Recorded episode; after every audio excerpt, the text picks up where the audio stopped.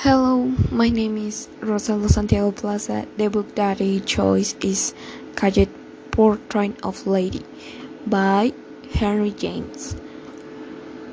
Chapter 1 It was the hour dedicated to the mid afternoon, the ceremony, and it is noted in certain circumstances there are very few hours in life that can be compared to that for the pleasure and attractiveness that if offered to those who know how they enjoy it.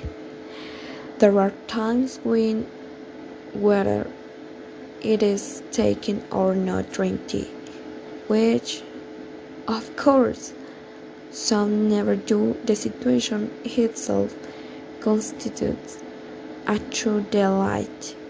The people who were present in my imagination when trying to write the first page of this simple story presented a picture admirably illustrated of the enjoyment of such an innocent pastime.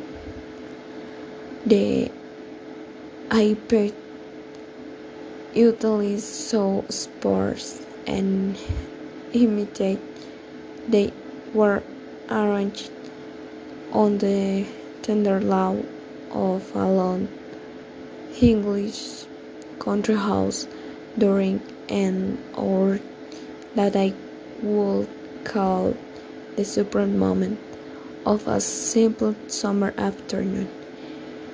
It had faded part of side afternoon, but there were still enough of it, which was precisely his part uh, of the most beautiful and strenuous quality. There were still a few hours to the real evening, but the torrent of intense summer light had already begun to diminish.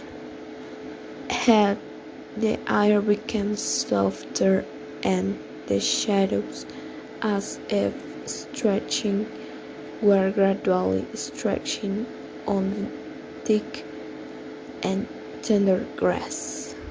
Thank you.